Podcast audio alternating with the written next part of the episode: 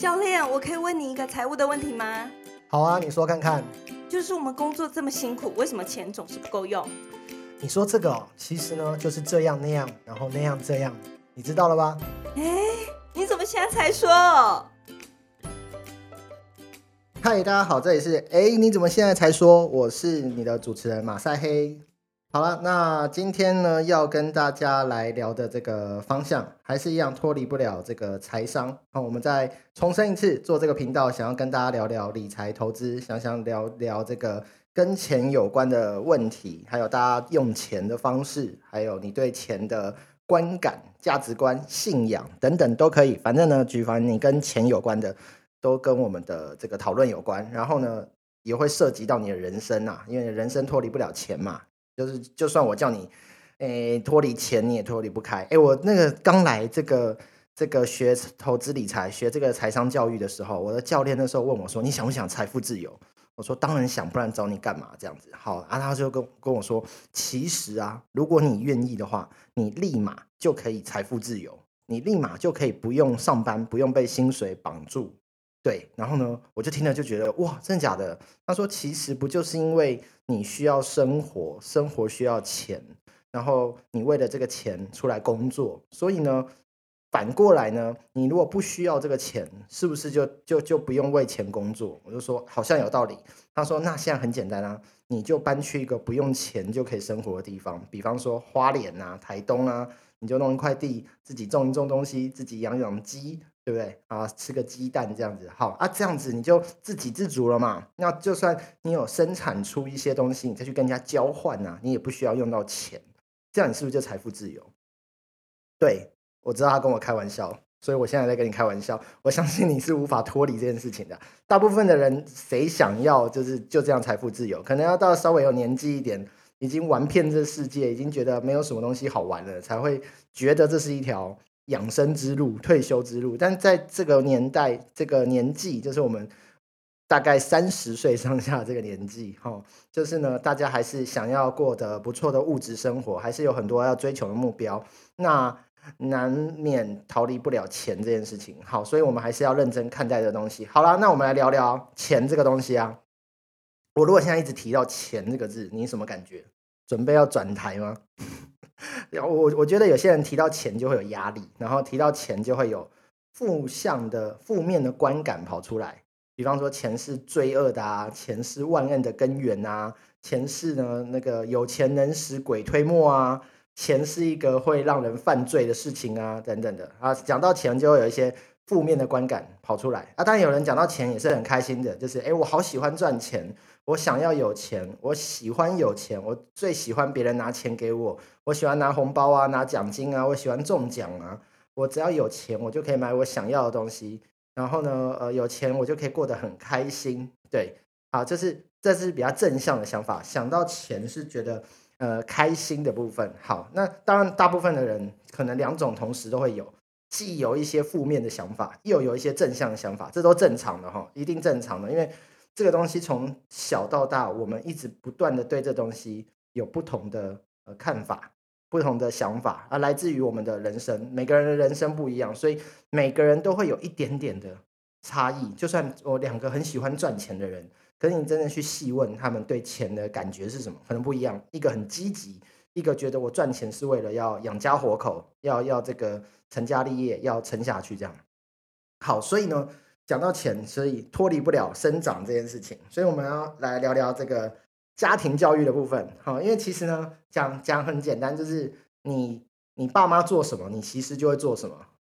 大部分人这样，你爸妈做了什么，你就会做什么；要不然就是相反，就你爸妈做什么，你就不做什么。对，哎，我好像在说废话，对不对？这两个不不然呢，就是爸妈做什么，要么就做，要么就不做嘛。好，大多数人其实我要讲的是，大多数的人其实会受。从小看到父母的决定或父母的对话，你会不小心就听进去，然后你就对那个东西产生了这个根深蒂固的观念。比方说，嘿，我自己家里，我爸爸是靠这个早年有囤积一些股票，买了一些股票，然后刚好跟上这个我叔叔有去做投资。我叔叔做这个早期在台湾做电脑这个产业，有个品牌叫做宏基，那听说是台湾之光哈，台湾有那个。两个电脑品牌，一个华硕，一个宏基嘛。那听说就是台湾之光，因为在欧美各地其实都是有头有脸的一个大牌子啦。好，那我早期呢，我爸爸就跟着叔叔去做这样的投资，买了一些相关的股票。所以呢，小时候我听到就是靠股票有存钱、有赚钱，有一些这个钱可以用。好，所以小时候很简单，我们在填那个学校都会叫你填一些个人资料啊。家庭状况啊，身家调查啊，学校在填的时候都会问嘛，家里的经济状况如何？啊，我那时候都填小康。其实我从小到大一直不知道小康是什么意思，因为在我的字典里头没有小康这个字，就是康，我们就是小时候学康那个字，就是跟健康有关。所以你说小康这件事情对我而言是一个特别的词，它好像跟健康有关，可是实际上当它变成跟经济有关，我其实一直无法理解。我也不知道什么样叫做小康，但我每次问我爸，我爸就说写小康就好了。然后呢，问我妈，我妈也就说你就写小康就好了啦。然后我现在长大才回想一下，到底那份问卷到底在想什么？谁会去填富有？谁填？谁会填自己家很富有？啊，谁会填自己家很贫穷？对，大部分不太会自己主动去做这件事啦。啊，虽然可能会有一些清寒奖学金啊，你会用这个。贫这个这个贫户的身份去申请哦啊，但是呢，你也不会自己这边填我是富有还是贫穷，所以我想大部分都是出生于小康小康家庭哈，所以大部分的履历应该也都看得到这样自传，我出生一个小康的家庭，好，有人会写大康吗？应该没有嘛，好，所以呢，呃，我爸妈是自己有存股票，主要是我爸爸啦，有有靠股票，我妈妈不不涉及投资理财，妈妈没有这个方面的兴趣，那是爸爸在处理。那所以我自己对股票的观感就会觉得还不错，对。那这样的故事有没有听过很多遍？你在你身边的朋友一定有听到这样的故事、这样的版本，但你也一定有听过另外一个版本，就是我家里小时候其实还不错，还蛮富有的。我家里小时候的经济状况其实是小康，还过得蛮好的。但是我的阿公阿妈、我的爸爸投资股票，那不小心惨赔了，把所有的钱都输光了。后来我就过得没有这么好，哎，这个故事的版本大家应该也耳熟能详了啦。好，我不知道这个目前的听众有没有感同身受的，但是这些故事都在我们身边，然后也很常发生。好，那所以呢，我只是要强调，就是你爸妈做什么会影响到你，因为这样的人就会以后就会对股票产生了一种一种敬畏之心，敬而远之，觉得股票会害我这个倾家荡荡产。然后呢，这个身家都赔进去，这样，所以呢，其实呢，要么就是你父母做了什么，你就会跟着做；要么就是你父母做什么，你就绝对不做，你就会说，我不要过那样的生活，我不想再跟他们一样。啊，这其实也是这样，父母也是这样想的哦。父母也是，哎，我自己股票赚钱，我当然希望小朋友也可以开始学习投资、投资理财，然后开始学习股票。所以呢，通常呢，在股票有点赚钱的家庭会发生下一件事情，就是他会帮小朋友用开户买一些股票给小朋友。啊，期望他长大投资理财的起跑点，那比人家早一些，然后呢，有一些背景这样。那相反的，就是如果自己不小心股票呃赔钱了，就会告诫小朋友说，这个东西不要乱碰，你不会就不要乱乱乱去玩。然后呢，呃，你要好好读书，将来找份好工作、好薪水，还可以翻身。这样好，所以还是那句话，其实你父母做什么对。这个你的影响很大，而我们父母怎么做，我们就怎么看。那不管我们呃看到什么，其实在那个当下可能是没有这个判断能力的。好，今天这个判断能力很重要哈，因为我们就没有判断能力嘛，但我们就接收了。好，所以比方说，我再讲一个故事版本，就是你有没有听过身边有一些爸妈或者是家里长辈是靠标会过生活的？啊，因为标会，所以有一些钱可以来来使用。因为标会，因为有事，因为应该说有事件发生，需要用钱，想要投资，想要买东西，还是呢家里需要出一笔资金，然后会用标费标会的形式去这个得到一一笔资金来做使用。那它就会有标会的概念。那我自己呢，从小到大对标会是一点概念都没有，完全听不懂。啊，我唯一接受到资讯都是电视很常演的，什么会头跑掉了。标会出问题了，钱拿不回来，大家很着急在找会头了。好，所以我听到的就会是这种，呃呃，会上新闻，通常都是这种不好的东西嘛。好啊，所以我听到就会对标会产生了一个不好的事情、不好的印象、不好的行为。对，但事实上是这样吗？也不是，因为其实标会帮助很多的家庭可以有周转的机会，可以有使用钱的方法。然后呢，可以借此来让小朋友受教育，然后家庭有所翻转的机会。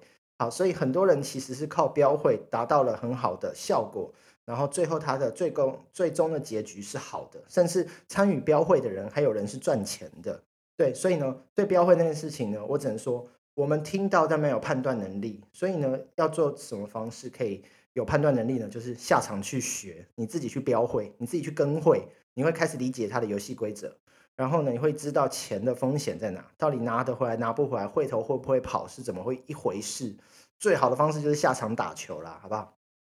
好，所以呢，聊到这个家庭教育啊，我来分享一个比较特别的。好了，我小时候呢，其实呢，读了一间还不错的私立学校。那当然，因为家里小康嘛，就是爸妈其实是呃，其实是我这个在呃，不是上一代，在上一个同辈份啊，我上一个。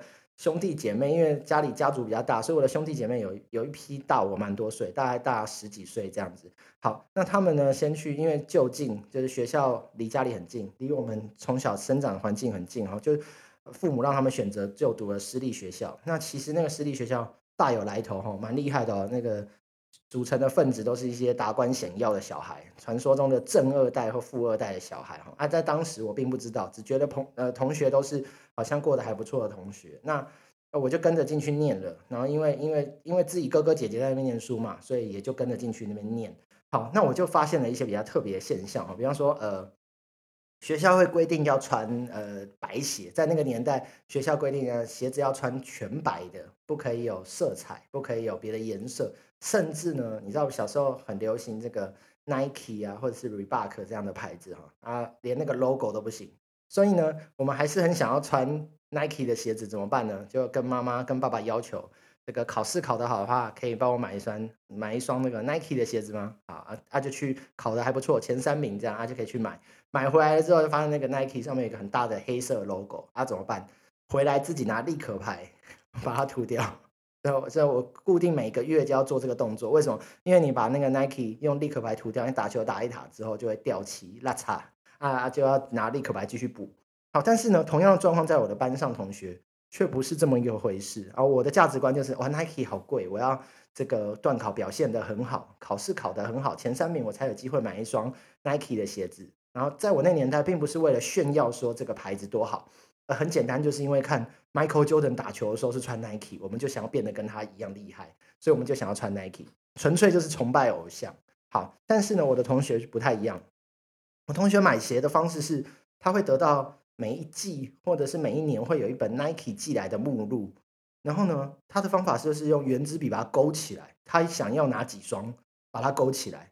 对啊，就算学校规定白鞋以外，他也还是勾起来，因为他喜欢，他想要，啊，他把它勾起来。然后呢，家里会帮他买，所以他平常放假的时候，或者是跟我们出去这个校外教学的时候，他可以穿。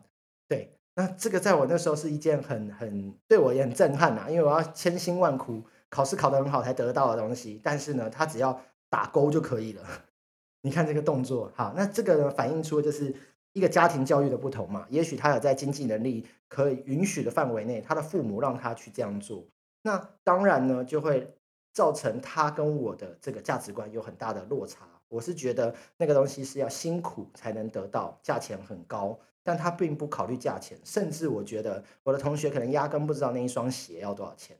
好所以呢，好了，这就是有钱小孩的日常嘛。还再再多说一点，我家我那个学校出校门之后，我们就是排路纵队。大家小时候排路纵队嘛，就是同一个路线要回家的，大家就排成一列，然后手牵手一起回家，然后就一个一个进家门之后，最后一个人比较可怜，就自己孤单走回家。啊，我通常就是那个自己孤单走回家的。啊，为什么？因为我路中队很少，我可能。就是放学之后要排排队回家，可能就五个不到，就就我们五个住附近的，然后就手牵手过马路走路回家这样。那剩下的人呢？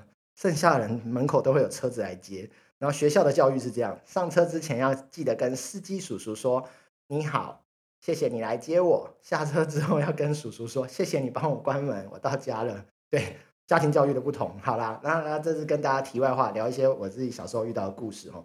好，但是呢。这个是要聊什么事情呢？这其实跟长大有关。后来长大之后呢，我来到这个目前这个理财投资教育这个平台哈，然后呢，我的教练呢，在在分析给我听的时候，就是我跟另外一个同事有很大的不同。有一个同事是他拼了命，什么工作都接，只要对公司有好处，更重要是对他自己的奖金，或者是他有办法多赚钱的门路，他都会投入。所以他的工作，他的生活非常的忙碌哈。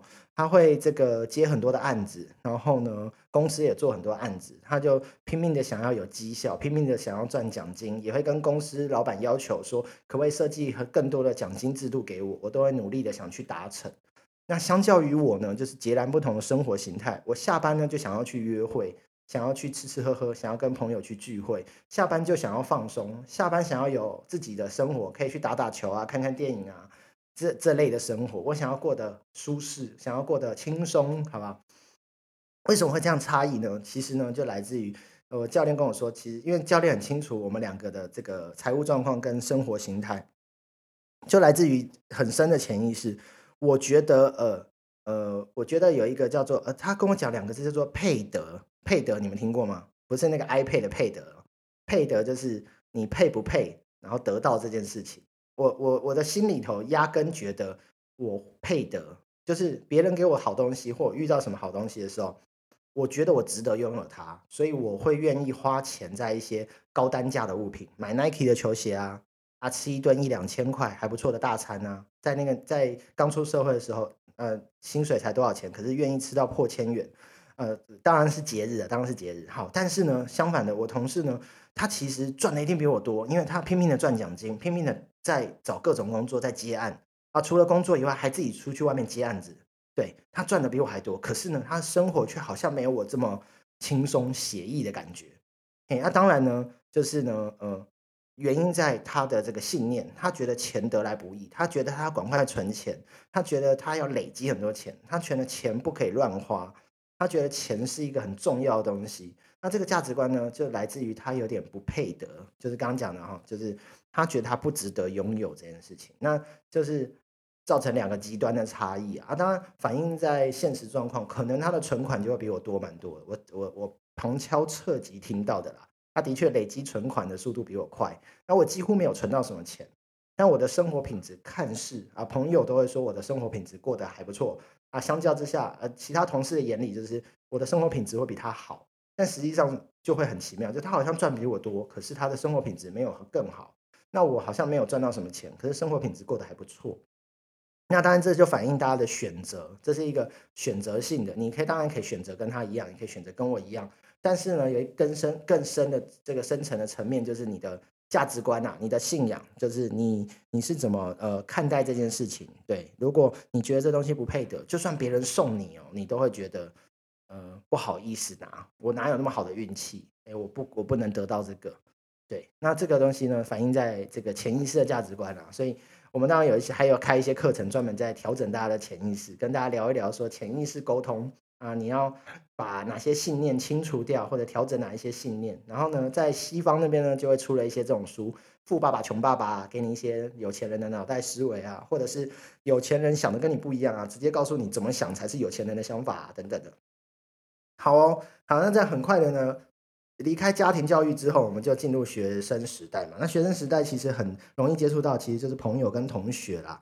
好啊，所以刚刚早期我们就是说，爸妈怎么做，我们就怎么看嘛。啊，怎么看就之后就照着怎么做。再来就是有同学之后，其实刚刚已经在聊，就是同学啦，已经撇除到，诶，已经超出家庭教育。家庭教育已经是小时候啊，到同学的时候也是一样，就是因为好朋友跟坏朋友嘛。啊，好朋友就是带你去买一些。这个会增值的东西，然后坏朋友就带你去花钱，钱就不见了。对啊，通常学生时期遇到的都是所谓的坏朋友、酒肉朋友，开玩笑的，我得罪所有的朋友了。这样好，但就是这样嘛。我们会以前比方说，呃，年轻时期就会啊，大家去买了什么东西，好东西就会。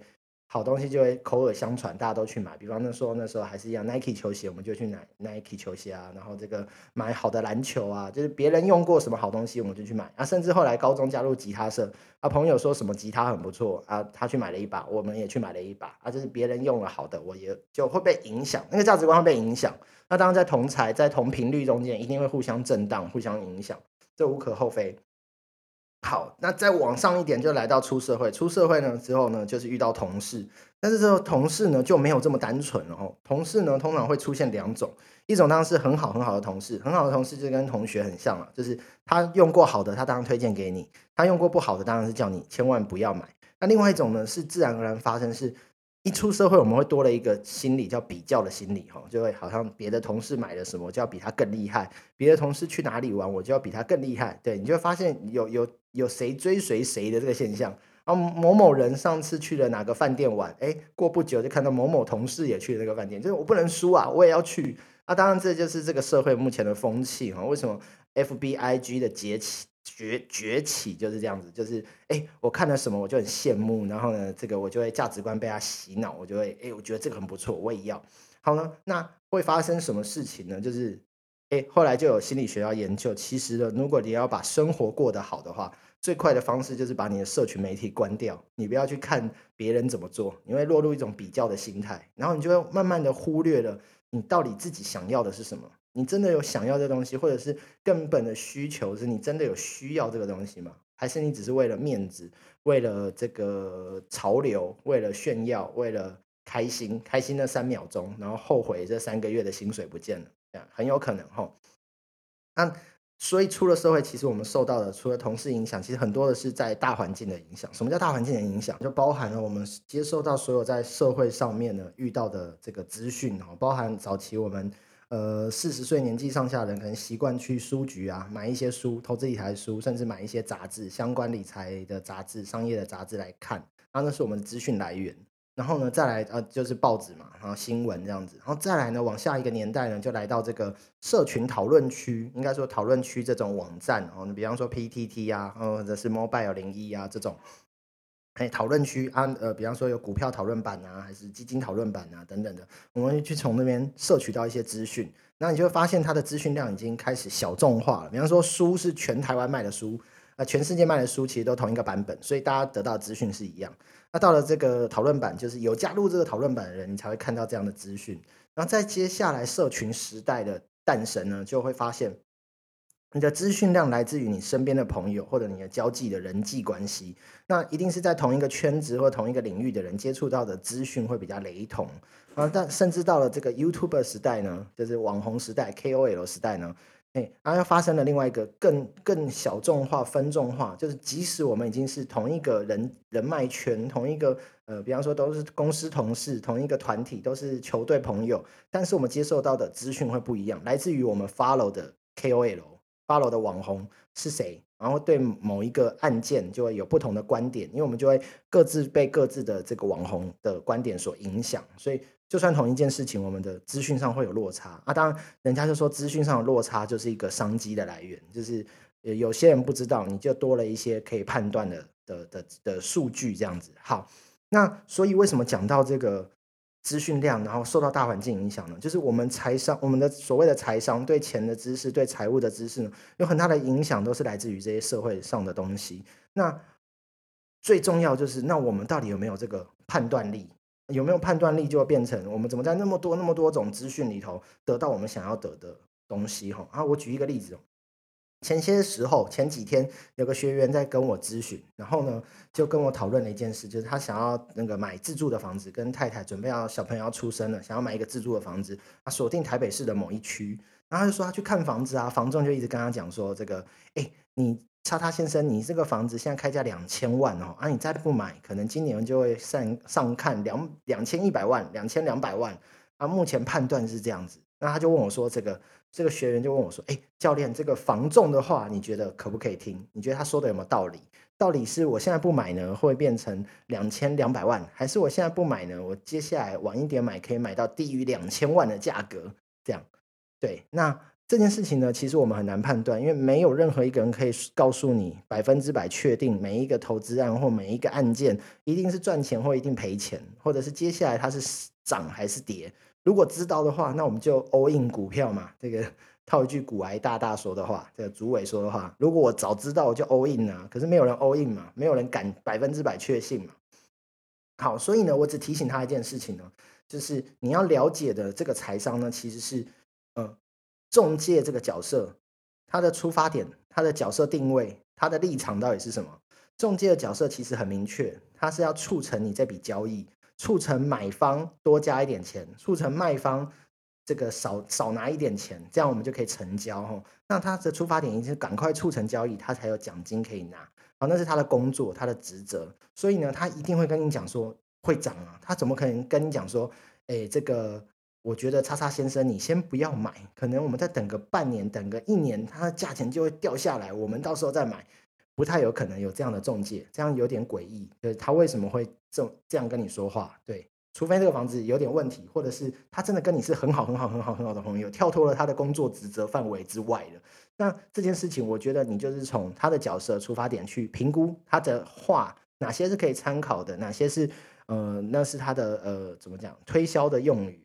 那我们就讲话术，好吗？每个行业都有自己的话术嘛，这个无可厚非啦，因为他要促成他工作顺利嘛，所以我们也不是怪他，但是我们自己要判断力啊，所以你不能就单纯的说，哦，这房仲的话可信不可信？然后他是专业领域的人，他对房地产一定比较熟。如果是这样，你就会放弃了你自己的这个判断力，然后你的财商也会有一些些不切实际。是用不切实际嘛？总之，你的财商会有一些问题哈。那你自己这财商就是对钱或者对这些财务的能力嘛？啊，你有没有这样的能力去做判断？其实就是一个很大的这个考验了。好，完，我只是要说，我们要在聊这些财商从哪里来，你得到的钱的知识从哪里来，你就要去留意这背后的这些出发点。比方说，为什么有一些擅长投资股票的人都会跟你讲说，媒体的消息你千万不要看。媒体之所以消息会出来，已经是好几手转好几手，到了媒体那边才会曝光曝光。那所以早知早早点知道这些消息的人，早点判断出这些消息的人，早就进场了。等到你看到媒体告诉你哪一只股票会涨的时候，其实你已经晚一步，你就是坐等，就是你进场之后，刚好是人家已经早期布局的人准备要出场，就跟卖给你这样子，卖给你这个傻瓜这样子。好，所以呢会告诉你说啊，媒体的消息你不要看。哦，你就会发现呢，哪些资讯是我们可以知道，然后可以确认哪些资讯是觉得可靠的，哪些资讯是呃无用的，或哪些资讯是一点都就虚假的消息。我们这样说，那其实呢，你如果判断不出来，你就很容易被带来带去，那你就失去了自己，你的财商可能会稍微偏低一点。好，所以呢，我们先留意一下，今天只是想要跟大家聊聊啊，提醒大家，从小到大我们到底用钱的知识都从哪里来的。然后我们对钱这个概念是从哪里来的？要想清楚的，哎，就是那个人跟你讲，或我们受到的影响到底是什么？我们先想清楚这件事情，再来讨论我们要帮自己增加哪些财商。那因为对我而言呢，财商有一个很大的呃的呃学习的部分，来自于我们对同一个东西有多少个版本，提出可以提出多少个版本，然后呢，我们才有。呃，知道每一个版本的所要负担的代价，或者是带来的好处，这样我们才可以好好的去评估嘛，对吗？如果假设呢，我们今天讲谈恋爱好了，谈恋爱这件事情就很明确，我一次只能跟一个人嘛，理论上哈，道德上哈，你如果一次要跟很多个，那不在我讨论范围内。你一次只能跟一个，所以你怎么知道他就是你最好的伴侣？嘿，你怎么知道下一个会更好，还是下一个会更差？啊，你你你有的。判断你只能跟前一个做比较，嘿啊，这个就常常出问题的地方。你跟前一个做比较的意义是什么？对，那所以他就跟你在判断财商是一样的，就是你对女朋友判断，你怎么知道这个是最好的？所以完美的状态，我们讲完美的状态，就是你有办法跟这个上帝，或者跟神，或者跟上面那位，我不知道上面那位你相信的是什么？也许是外星人，他给你一个版本，告诉你这一生你会遇到哪几个女朋友。然后呢，每个女朋友带给你的是什么？然后伤害你的是什么？啊，全部摊开来，然后编号一到十八号，假设是这样，然后呢，你就可以自己选择。假设我完整的披露的这些资讯，你比较好选择，有吗？其实也没有。你在买手机的时候，你就发现它完整的披露了所有手机的型号、规格给你，啊，价钱给你，结果你更难选择。好，那更何况如果把你这辈子遇到所有的女朋友、男朋友列出来。叫你去选择个性好、个性不好，会动手不会动手，可能赚钱不会赚钱，幽默风趣还是孝顺等等，全部都列给你，你就有办法选择吗？对，那这就是我们在财务上很难的一件事，就是跟感情一样，我没办法把这些女朋友或男朋友列出来给你选，所以你有的方式只能用印象中的上一个、前一个、之前遇到过的经验来套用到现在这个，那来判断它是好或不好，那或者是你会幻想。对下一个的幻想。如果男朋友可以干嘛更好啊？那这都没有出现嘛，所以没有意义的。那财务上也是，我下一只股票会更赚钱，上一只股票我买这个，或我上一只买什么，所以赔钱，所以会影响到这只的判断，那都是有问题的。就是这些判断都是有问题的，那这些财商也都是有问题，所以我们还是要留意一下自己的这个对财商的理解能力。就是呢，假设我可以全部提出来让你做判断啊，这件事情假设有这样的前提，那。就是我想讲的，就是至少我们可以多多去尝试这件事情。我对同一只股票有更多不同的消息来源，更多不同的面向去讨论这件事情。那我比较能够客观的呈现出我，或者是客观的来选，或者是理智一点来选，我到底要做怎么的决定。好，我我觉得我这样讲好像有点抽象。我举一个比较简单的例子啊，就是那个学员要买台北市某某区的房子嘛，两千万嘛，然后呢？他的讨论重点在自助，我就跟他说：“你有没有自助以外的选择？”其实可能我就提了三个方案给他选。第一个就是你自助，自助就是你可能要呃投期款，可能要这个三四百万下去，然后含装潢这样子。那你要先付一笔这个，然后接下来呢，你要跟银行贷款，所以每个月还要缴银行的贷款。然后接下来这就是你的 A 版本，你付了几百万出去，接下来每个月还会有一个几万块的这个支出。好，B 版本呢，就是你用租房子的，你每个月呢，啊，你一开始不用拿出四百万、三四百万，你一开始只要拿出两个月的押金，那了不起，在十万以内应该可以控制住。啊，拿出个不到十万、五六万好了押金，然后呢，每个月付房租，你每个月的金流就是支出是，大概是这样。相较之下，哪一个压力比较这个小？应该是 B 方案哈啊，但是 B 方案呢，就会要考虑的是什么？你就没有一个自己的房子、自己的家，你要跟老婆交代，老婆想要自己的安全感。那这件事情呢，究竟在租房子能不能得到安全感呢？有些人很习惯租房子啊，觉得很有安全感；有些人觉得没有自己的房子就没有安全感。那这就涉及到你自己信念、价值观了。那我们先从财务上的来解释哈。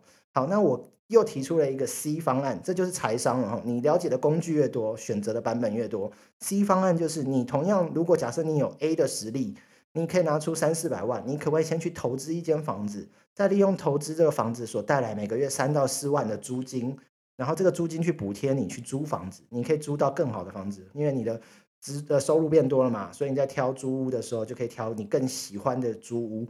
然后等到呢，你租房子租了，因为你有投资这个房子，然后又有金流，然后租房子呢又相对的压力比较小了，你就好好的跟老婆去体验这个生小孩的过程，好好体验你们的婚姻生活。